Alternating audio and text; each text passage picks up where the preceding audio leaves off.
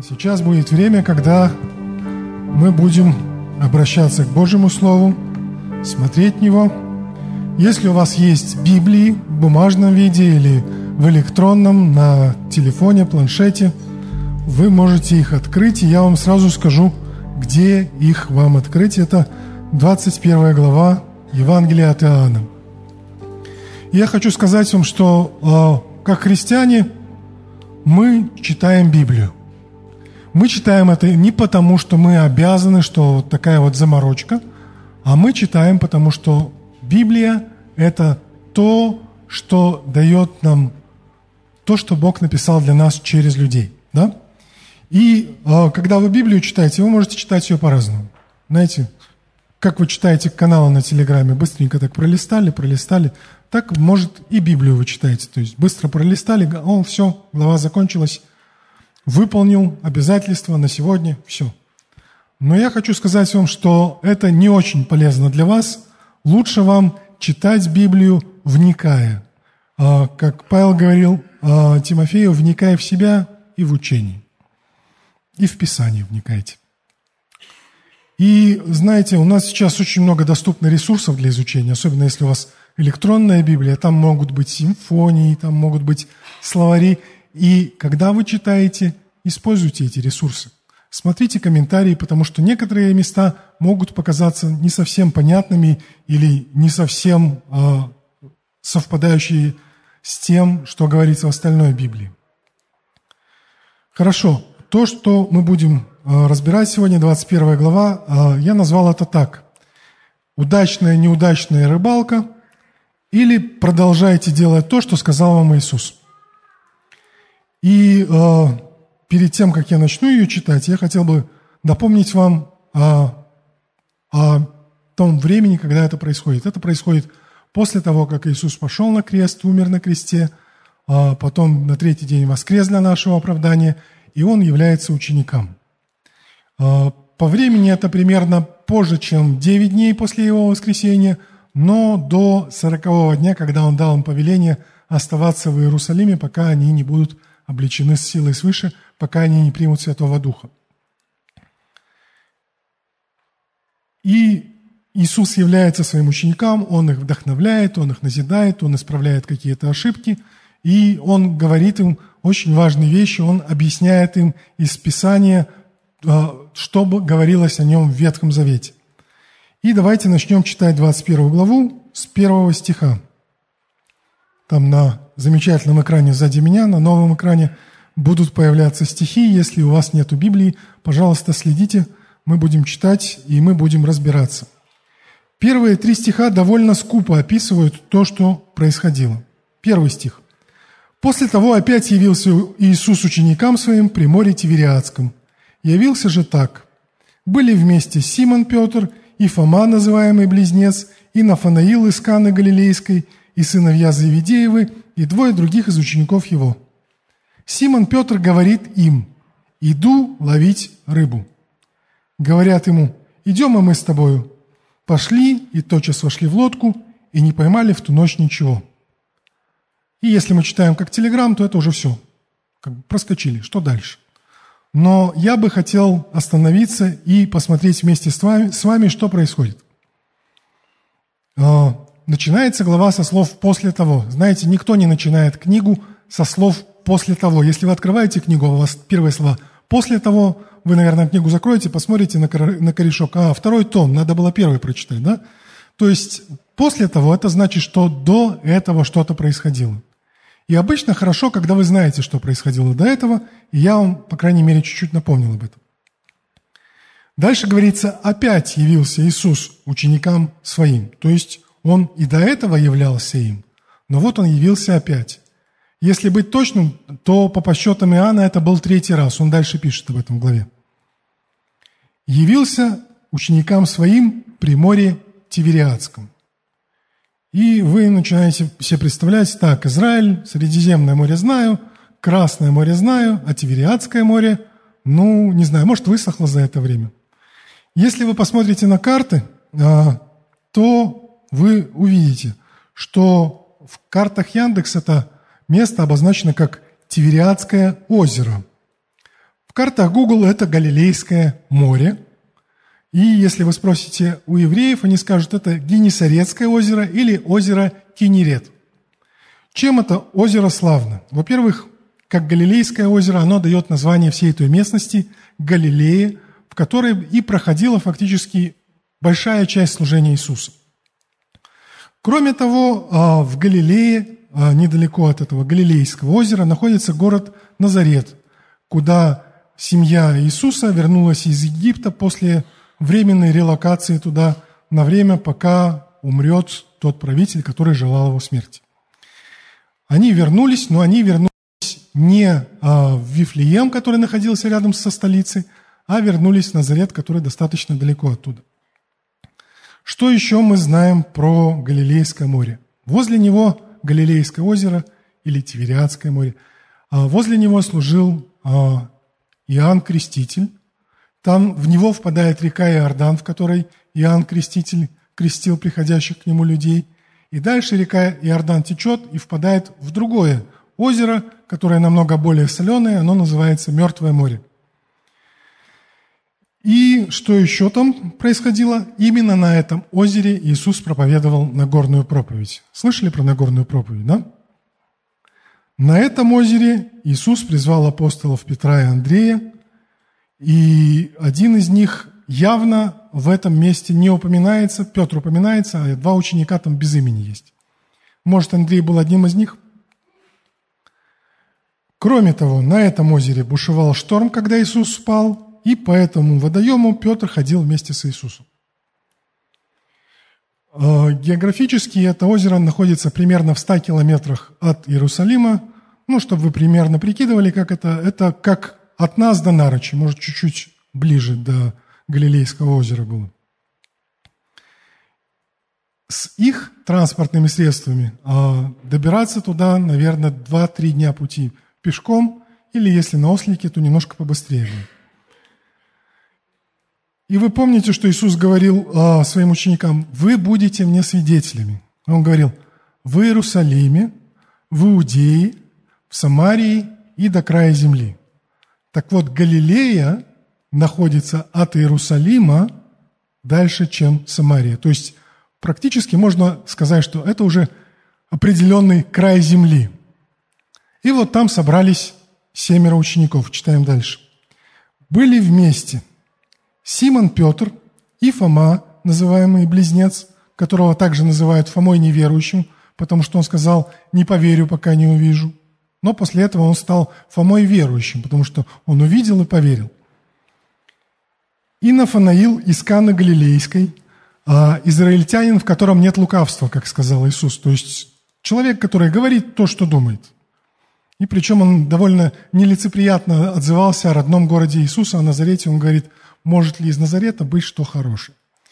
Вот. Кроме этих э, троих были сыновья Зеведеевы, Иоанн и Иаков, и двое других учеников его. Я так предполагаю, что, наверное, это был Андрей, брат Петра, и Филипп, который э, потом пошел, сказал Нафанаилу, мы нашли Мессию. Но это не точно.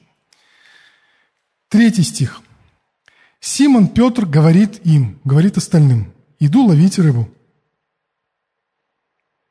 Говорят ему, идем, и мы с тобой. Пошли и тотчас вошли в лодку, не поймали в ту ночь ничего. Семь человек по какой-то причине собраны вместе, далеко от Иерусалима. И Петр им говорит, а я пойду ловить рыбу. Почему Петр идет ловить рыбу, а не людей, я не знаю. Потому что Иисус сказал ему, ты будешь ловцом человеков, а не рыбы. Но, видимо, он считает, что этот этап закончился, половили людей и хватит, надо приниматься за что-нибудь серьезное. Говорит, пойду рыбу ловить, я знаю, как это делать.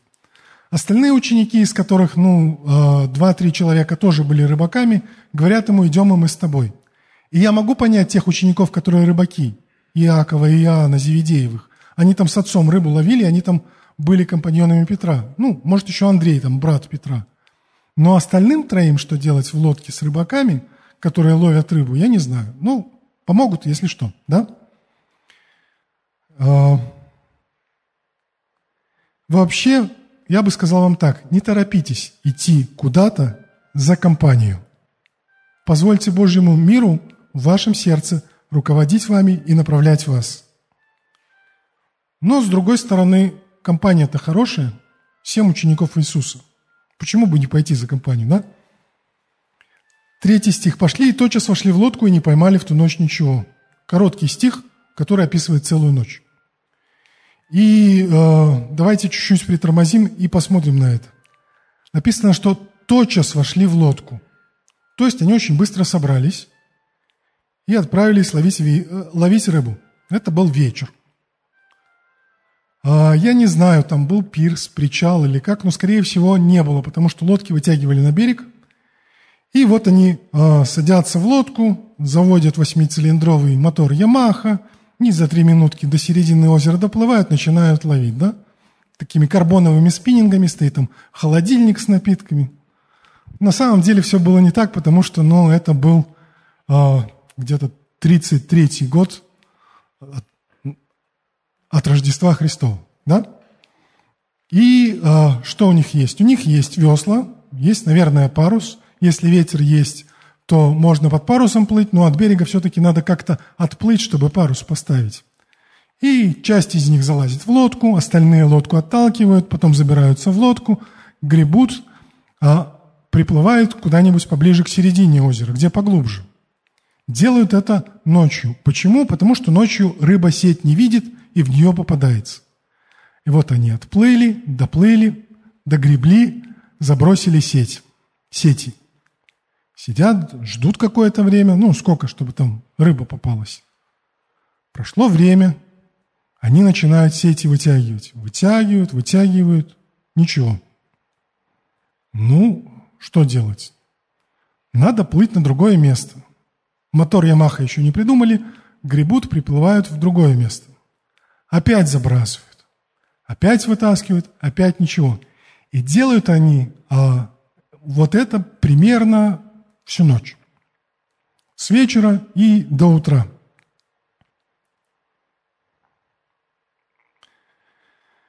Наверное, начинает появляться в них разочарование где-нибудь в середине ночи, потому что, ну, Плавают, плавают, ловят, ловят, ничего нет.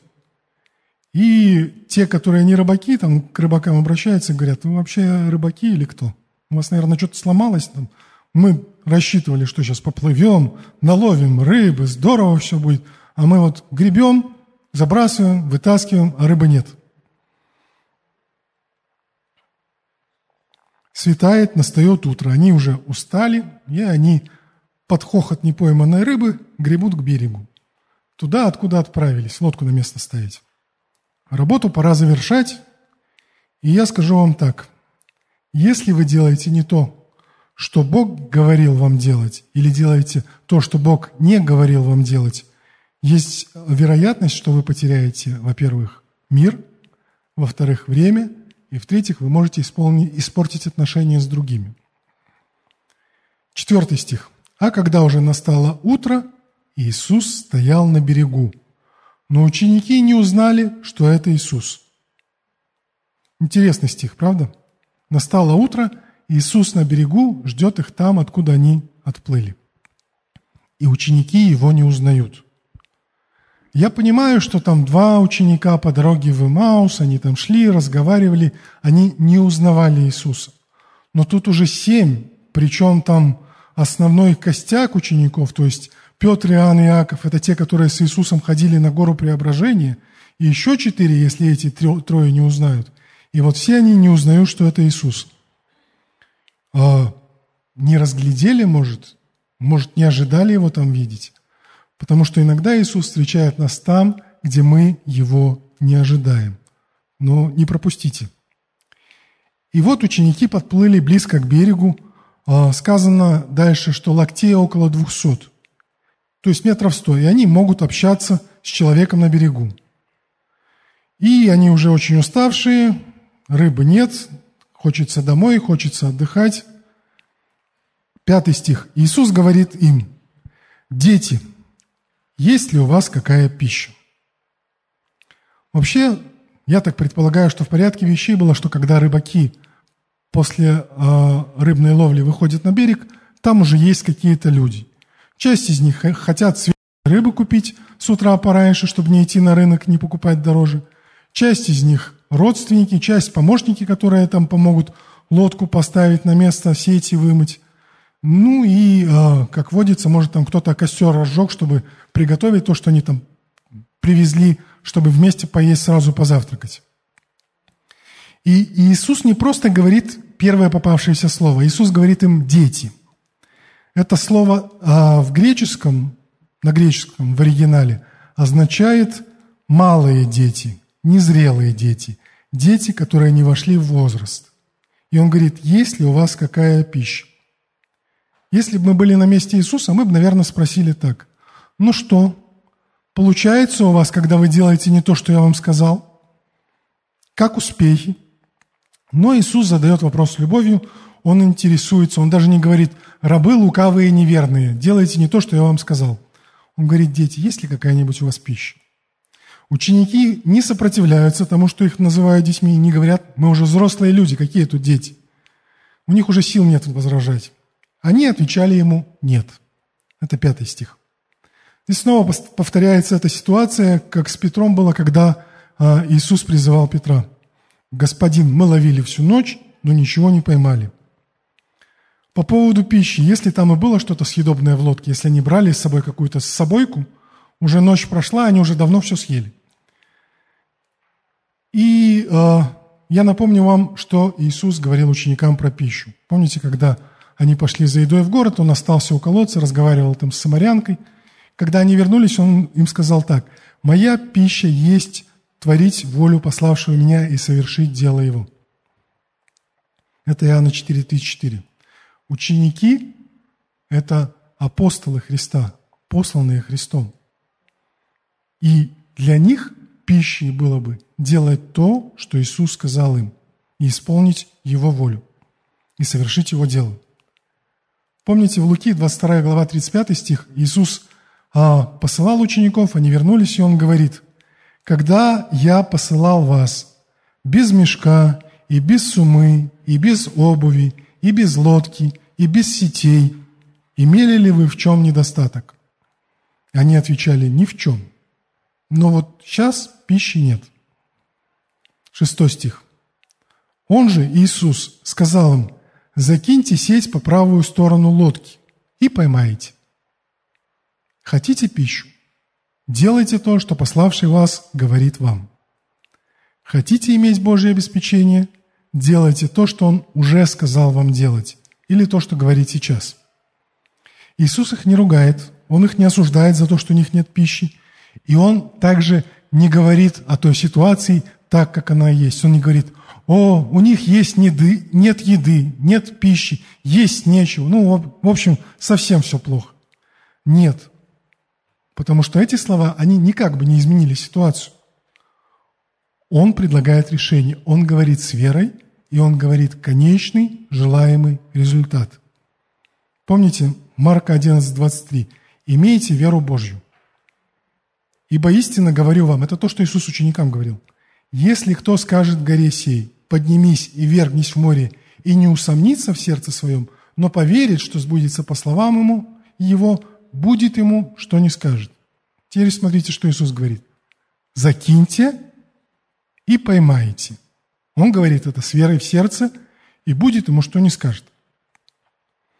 И я предполагаю, что Петр обсуждает это с остальными в лодке и говорит, ну, я с похожим уже как-то сталкивался прошлый раз, года три назад, три с половиной, когда я утром вымывал свои сети после неудачной рыбной рыбалки – а, мне один проповедник, с которым мы все хорошо знакомы, сказал, отплыви на глубину, закинь сети.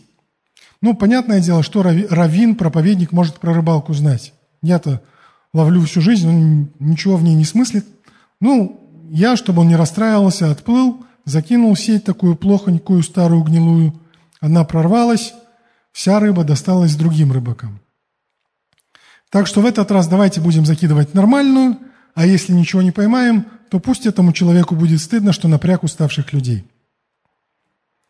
Петр еще не понимает, кто им говорит закинуть сеть, но Петр, по крайней мере, послушен, и причем послушен не наполовину. Не просто закинь сеть, закину гнилую, он закидывает нормальную сеть. Первое царство 15.22. И отвечал Самуил, он там с Саулом говорит, «Неужели все сожжения и жертвы столько же приятны Господу, как послушание глазу Господа? Послушание лучше жертвы, и повиновение лучше тука овнов». И вот это послушание вознаграждается. Ну, остальные, которые не рыбаки, говорят, ладно, вы рыбаки, вы знаете, что делать, закидывайте, мы поможем. Шестой стих. Они закинули и уже не могли вытащить сети, ну там сети стоит курсивом, то есть сеть или сети а, от множества рыбы. Закинули и сразу же огромный улов. Причем я хотел бы обратить ваше внимание, уже утро настало, уже светло, уже рыба видит сеть. Они закидывают, и они ловят полную сеть рыбы. И уже не могли вытащить от множества рыбы. Когда вы делаете то, что Иисус говорит вам, к вам приходит успех. Как минимум три раза в Евангелиях Иисус говорил Петру ловить рыбу. В первый раз, когда Петр стал его учеником, во второй раз, когда пришло время платить налоги и не было из чего платить налоги, и в третий раз, это вот третий раз, когда он ловит рыбу по указанию Иисуса. Все три раза это было весьма успешно. В первый раз был огромный улов, во второй раз была золотая монета, чтобы налоги заплатить, и вот третий раз сеть, которую они не могут вытащить. Седьмой стих. Тогда ученик, которого любил Иисус, ну, Иоанн, говорит Петру, это Господь. Симон же Петр, услышав, что это Господь, опоясался одеждою, ибо он был наг, и бросился в море. Понимаете, до Иоанна наконец-то доходит. Я, я думал, что первым до Петра дойдет, потому что с такой ситуацией он сталкивался. Но доходит до Иоанна. Ну, в общем-то, неудивительно, потому что Иоанн был ближе всех к Иисусу. На вечере он голову преклонял на его грудь, и он ему задавал вопросы, которые остальные ученики не решались. И он говорит, это Господь. Есть такое хорошее выражение. Это чудесно. Это Господь. Иоанн видит чудо, он говорит, это Господь, иначе бы такое не произошло. Он поворачивается к Петру и говорит ему это. И а, Петр наг, Петр раздет. Почему раздет? Ну, не потому, что там было жарко или что-то такое, хотя, может, и жарко было, но потому, что рыбная ловля в то время а, заключалась в том, что они забрасывали сети, а если сеть за что-то цеплялась, то кому-то из них надо было нырять и отцеплять сеть. И самым опытным из них рыбаком был Петр, поэтому, я думаю, он и был раздет, потому что он все время нырял, проверял, там, может, зацепилось. Тем более, что они сейчас ловят уже близко к берегу. А возле берега там что угодно может быть. Какая-нибудь лодка утонула, за нее сеть зацепилась. Может, поэтому они не могут вытащить. Но Петр, наверное, нырнул, увидел столько рыбы, возвращается, говорит, там много рыбы. И он говорит, это Господь.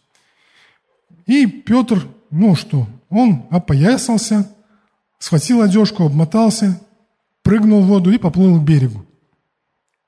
Восьмой стих. А другие ученики приплыли в лодке, ибо недалеко были от земли, локтей около двухсот, таща сеть с рыбою.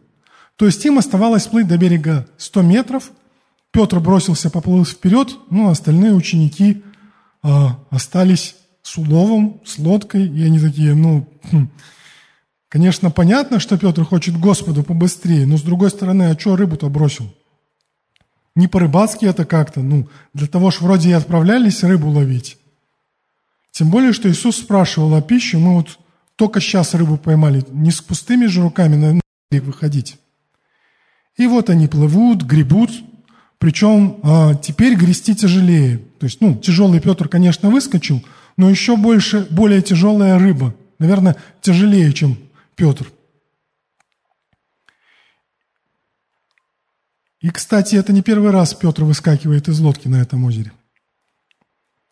Девятый стих. «Когда же вышли на землю, видят разложенный огонь и на нем лежащую рыбу и хлеб». Интересно. Они только приплыли, а тут уже и рыба на огне, и хлеб на огне – а, Иисусу не обязательно нужна наша рыба. Он обеспечит нас всем необходимым и даже с избытком. даже если у нас ничего нет. Рыба и хлеб. Если вы помните случай с Авраамом и Исааком, когда э, Бог усмотрел овна, целого быка для жертвоприношений, Бог всегда обеспечит, когда Он говорит вам что-то делать. Десятый стих. Вот они на берег э, приплыли, и Иисус говорит им, принесите рыбы, которую вы теперь поймали. Симон Петр пошел и вытащил на землю сеть, наполненную большими рыбами, которых было 153, и при таком множестве не прорвала сеть. Иисус очень практичен, тем более, что они поймали всех этих больших рыб по его указанию. И он считает, что дело нужно довести до конца. Он говорит, принесите рыбы. Не выбрасывать же улов. Кроме того, вы его продадите, у вас будут деньги на обеспечение, служение, евангелизации и всего остального. Петр идет, и теперь он крепко, твердо стоит на земле, и он вытягивает сеть. Петр способен вытащить эту сеть только стоя на земле. Во-первых, я думаю, что э, Бог ему помогает эту сеть тащить, а во-вторых, э, стоя на земле, он не перевернет лодку. То есть, если бы они начали тащить в лодку, они бы лодку перевернули. Нам нужно твердое основание, чтобы вытаскивать наши сети. Нам нужно твердое основание для наших поступков, для наших дел. И мы знаем того, кто является краеугольным камнем этого твердого основания. Это Иисус, Слово Божье. Мы опираемся на Слово Божье в наших делах. Петр вытащил очень много рыбы. Сеть не прорвалась, и это значит, что, во-первых, сеть была хорошая, во-вторых, это чудо, потому что сказано, что при таком количестве сеть не прорвалась. Почему написано 153 рыбы? Я в это вдаваться не буду, но если вы захотите, вы можете посмотреть в интернете. Есть множество статей на эту тему, люди разбирают это число 153, там есть много разных версий, но как-то меня ни одна из них сильно не зацепила. Но что я могу сказать по этому поводу? То, что вы делаете для Господа, Господь помнит и точно знает, что и сколько вы сделали. У Бога ведется точный учет. 12 стих. Иисус говорит им, придите, обедайте. Слово «обедайте», э, я думаю, что не очень точное, потому что, во-первых, это утро, утром не обедают, утром завтракают – и слово, которое используется в других переводах, там так и сказано «завтракайте». Придите, позавтракаем. Из учеников никто не смел спросить его, кто ты, зная, что это Господь. Иисус приходит, берет хлеб, дает им, также и рыбу. Это уже в третий раз явился учени... Иисус ученикам своим по воскресении своем из мертвых. А, как и в случае с толпами, Иисус кормит своих учеников хлебами и рыбами. И никто из них не осмеливается спрашивать Иисуса, ты ли это? Потому что очевидно, во-первых, произошло чудо. А, чудо, что они поймали рыбу. Чудо, что сеть не порвалась. Чудо, что Петр вытащил эту огромную сеть на берег. И а, чудо, что человек, который спрашивал у них пищи, сам дает им пищу. И пищу такую, которую они помнят, хлеба и рыбы. Раньше, конечно, они более смело его расспрашивали. Иоанн сообщает, что по его подсчетам это уже в третий раз явился Иисус ученикам своим по воскресении своим из мертвых. И 15 стих.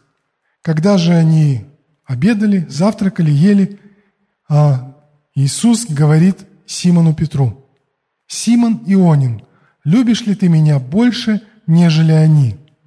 Петр говорит ему, «Так, Господи, ты знаешь, что я люблю тебя». Иисус говорит ему, «Паси агнцев моих». 16 стих. Еще говорит ему в другой раз, «Симон Ионин, любишь ли ты меня?» Петр говорит ему, «Так, Господи, ты знаешь, что я люблю тебя». Иисус говорит ему, «Паси овец моих». Говорит ему в третий раз, «Симон Ионин, любишь ли ты меня?» Петр опечалился, что в третий раз спросил его, «Любишь ли меня?» и сказал ему, «Господи, ты все знаешь. Ты знаешь, что я люблю тебя». Иисус говорит ему, «Паси овец моих». И дальше он говорит так. «Истинно, истинно говорю тебе, когда ты был молод, то припоясывался сам и ходил, куда хотел. А когда состаришься, то прострешь руки твои, и другой припояшет тебя и поведет, куда не хочешь». Сказал же это, давая разуметь, какую смертью Петр прославит Бога. И сказав сие, говорит ему, иди за мною. Очень интересный разговор. Иисус начинает уже, когда они поели. Это серьезный разговор, серьезные разговоры на пустой желудок не ведутся. Он их покормил и начинает разговор. Разговор очень, очень важный для Петра, но в то же время остальные ученики его слышат. И этот разговор очень интересный, потому что Иисус три раза его спрашивает что-то, и Петр три раза отвечает. Знаете, можно а, по-разному объяснять, почему Иисус спрашивал а, Петра три раза. Потому что Петр фактически три раза отрекался от Иисуса, поэтому Иисус три раза спрашивает Петра. Ну, хорошее объяснение. Еще один момент, почему в первый раз он спрашивает, любишь ли ты меня больше, нежели они, потому что перед тем, как а, Иисуса схватили, а, Петр говорил, даже если все отрекутся от тебя, я не отрекусь от тебя. И поэтому Иисус спрашивает, любишь ли ты меня больше, нежели они? Ты же говорил, что если все, то только не я. Но важно еще вот что. В греческом языке а, стоят разные слова, которые переведены на русский одним и тем же словом «любить». То есть в первый раз Иисус спрашивает Петра вот что он говорит. «Испытываешь ли ты ко мне безусловную, Божью, неограниченную ничем любовь Агапы больше, чем другие остальные ученики?» Ну, Петру, во-первых, неловко перед всеми остальными учениками говорить, да, я люблю тебя больше, чем все эти. Но, с другой стороны, Петр не может так сказать, и он отвечает, Господь, ты знаешь, я люблю тебя. И слово, которое использует Петр здесь, это не агапа. Он говорит, я люблю тебя любовью филео, любовью дружеской, любовью приятельской, которая не готова пожертвовать собой, но она такая, она приятная, когда друг приятный. Второй раз Иисус спрашивает, он снова спрашивает Петра. Он уже не говорит больше, чем другие. Он спрашивает, любишь ли ты, испытываешь ли ты ко мне эту Божью безусловную любовь Агапы? И Петр отвечает, так, Господи, я люблю Тебя, но люблю Тебя любовью филео, дружеской и приятельской. И когда третий раз Иисус спрашивает Петра, Петр огорчается. Знаете почему? Потому что Петр говорит, Иисус говорит, Петр, но в тебе есть хотя бы дружеская, хотя бы приятельская любовь филео ко мне.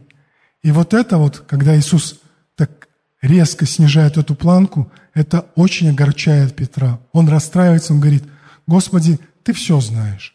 Ты знаешь, что во мне к Тебе есть пока только дружеская, приятельская любовь филео. И три раза, раз за разом Иисус говорит а, Петру, паси агнцев моих, паси овец моих, паси овец моих. Он говорит рыбаку, которому он сказал, ты будешь ловить человеков. Ну, рыбу ловил, людей тоже буду ловить. А теперь он говорит что-то совершенно другое. Он говорит, паси овец моих. Твое занятие изменится, ты будешь делать то, чего никогда не делал раньше. И он дает ему это поручение, и потом он говорит ему немножко о его будущем. Он говорит, когда состаришься, то ты уже не сам будешь подпоясываться, уже другой тебя подпояшет, свяжет и поведет туда, куда ты не хочешь. Он говорит о том, что Петру предстоит казнь, что он прославит Господа, когда будет казнен. И потом он говорит в конце, ты иди за мной. Почему, еще один момент очень важный, почему Иисус обращается к Петру, Симон Ионин?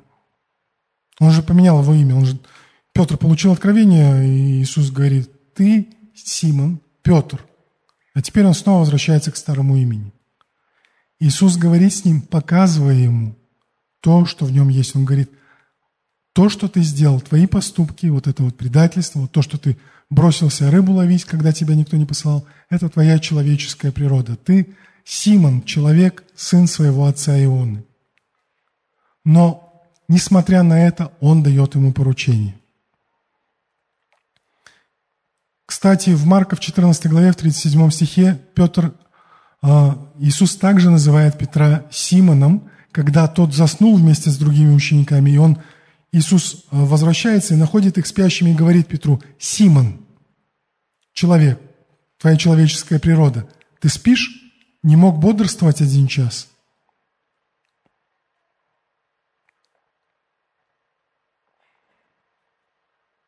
Скажите, знал ли Иисус, что внутри Петра?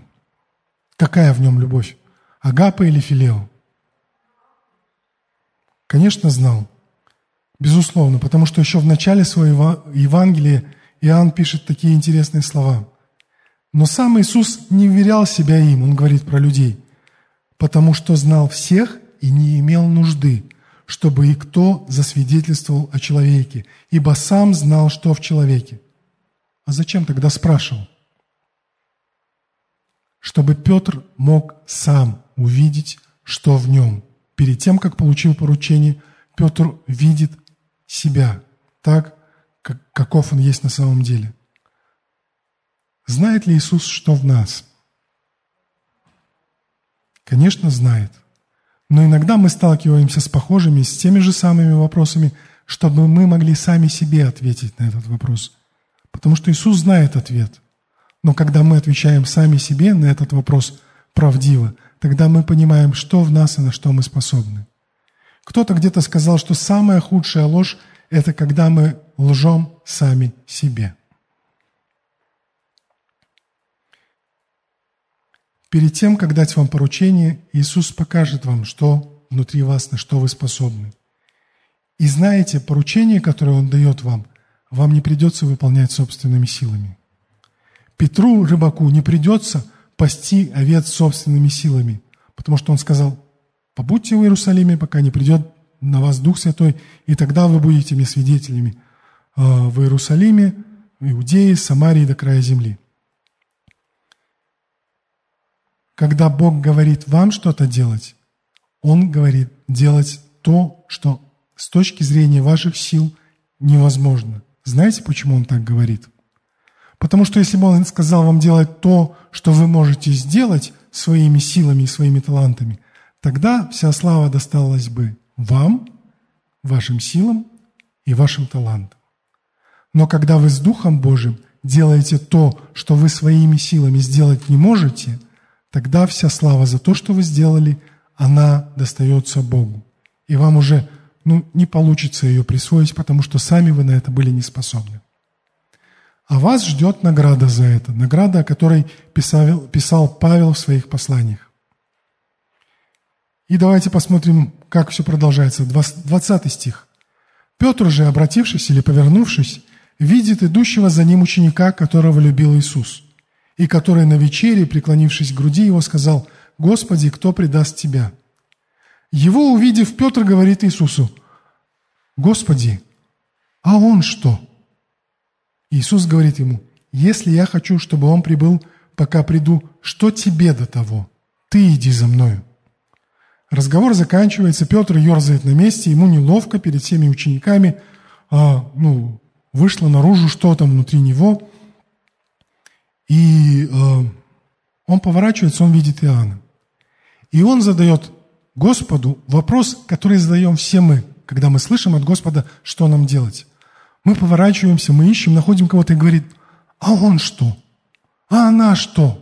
Вот ты мне вот поручил вот такое вот невозможное. А он что будет делать? А она что будет делать? А что ты ей назначишь делать? А что ты ему скажешь делать?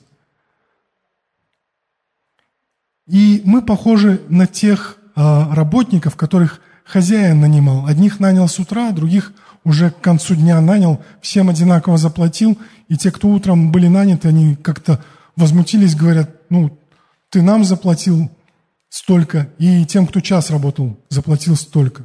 И господин им отвечает, они работали столько, но я заплатил им такую же сумму по моей щедрости. С вами я договаривался, и я договаривался, я вас не обидел, я у вас не удержал ничего. Если я щедр, то вы завидуете тому, что я им дал. Иисус отвечает довольно резко Петру. Просто, но довольно резко. Он говорит, если я хочу, если воля Божья, которая не зависит от тебя, Петр, от твоего желания, от твоего мнения, чтобы он, Иоанн, другой ученик, прибыл, то есть жил и не умирал до второго пришествия, две тысячи лет. Что тебе до того? Ну, до того вообще это слова курсивом. То есть тебе-то что? Какое тебе дело? Ты отвечаешь передо мной за себя. Ты следуй за мной. Не переживайте, что у кого-то задача будет полегче, чем ваша. Скорее всего, этот человек не способен потянуть такую же задачу даже с Божьей помощью, которую он дал вам. Но с другой стороны, Бог не ставит, никто не ставит поднимать одинаковую штангу профессионала тяжелоатлета и школьника начальных классов. Точно так же и Бог. Он видит, что вам по силам, и Он дает усиление Святым Духом, но при этом все равно Он видит, на что вы способны с Духом Святым. 23 стих, очень интересный. «И пронеслось это слово между братьями». То есть все ученики, которые были там, начали разговаривать об этом и рассказали всем о том, что Иисус сказал Петру. Что ученик тот не умрет. Но Иисус не сказал ему – что не умрет. Но если я хочу, чтобы он прибыл, пока приду, что тебе до того? Знаете, люди все равно склонны что-то додумывать, какие-то строить теории, какие-то собственные выводы делать из слов Иисуса. Но лучше, если мы не додумываем то, чего Иисус не говорил. Знаете, когда я вам рассказываю э, вот эту 21 главу, как я ее вижу, конечно, есть вещи, которые в Библии не написаны.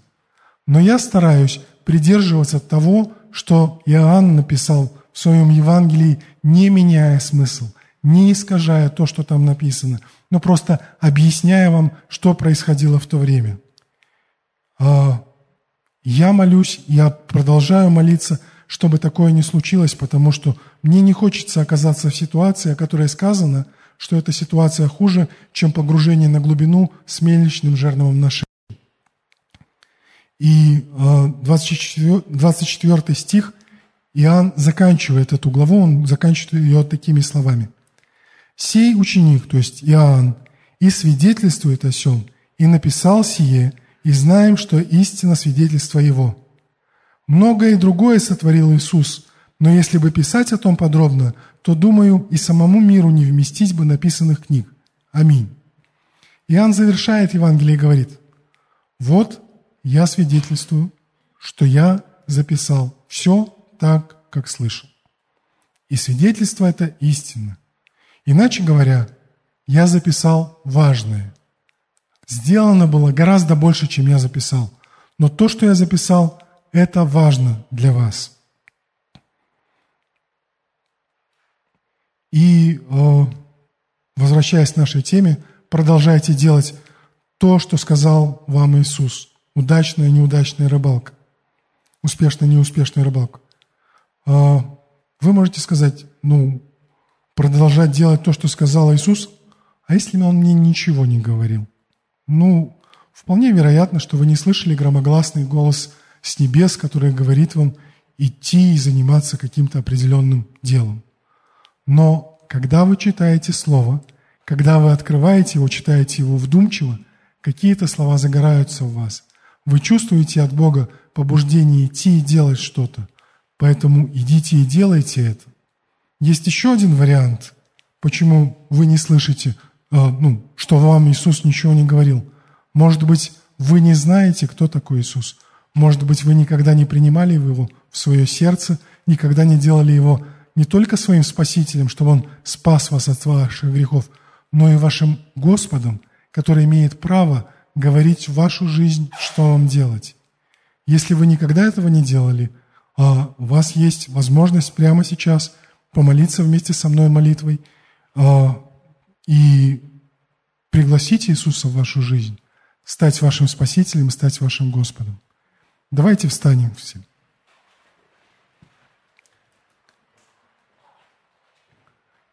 И мы помолимся этой молитвой. Те из вас, кто хочет принять Иисуса в свое сердце, пожалуйста, повторяйте эту молитву за мной.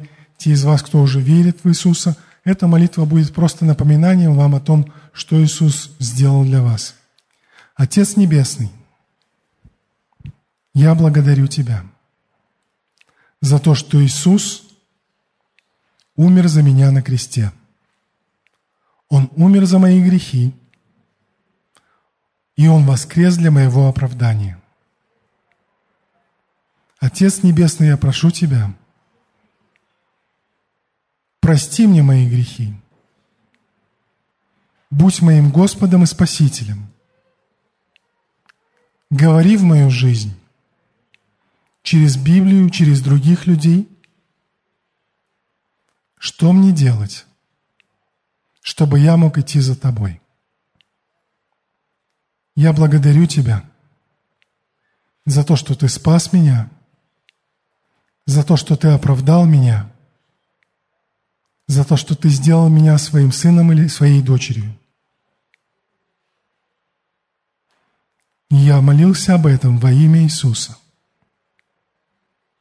Аминь. Если вы в первый раз помолились этой молитвой, Иисус пришел в вашу жизнь, и Он будет говорить к вам через свое слово, через проповеди, через то, что вы будете слышать от других верующих. Следуйте за Ним. Делайте то, что Иисус сказал вам делать. И тогда в вашей жизни будет успех.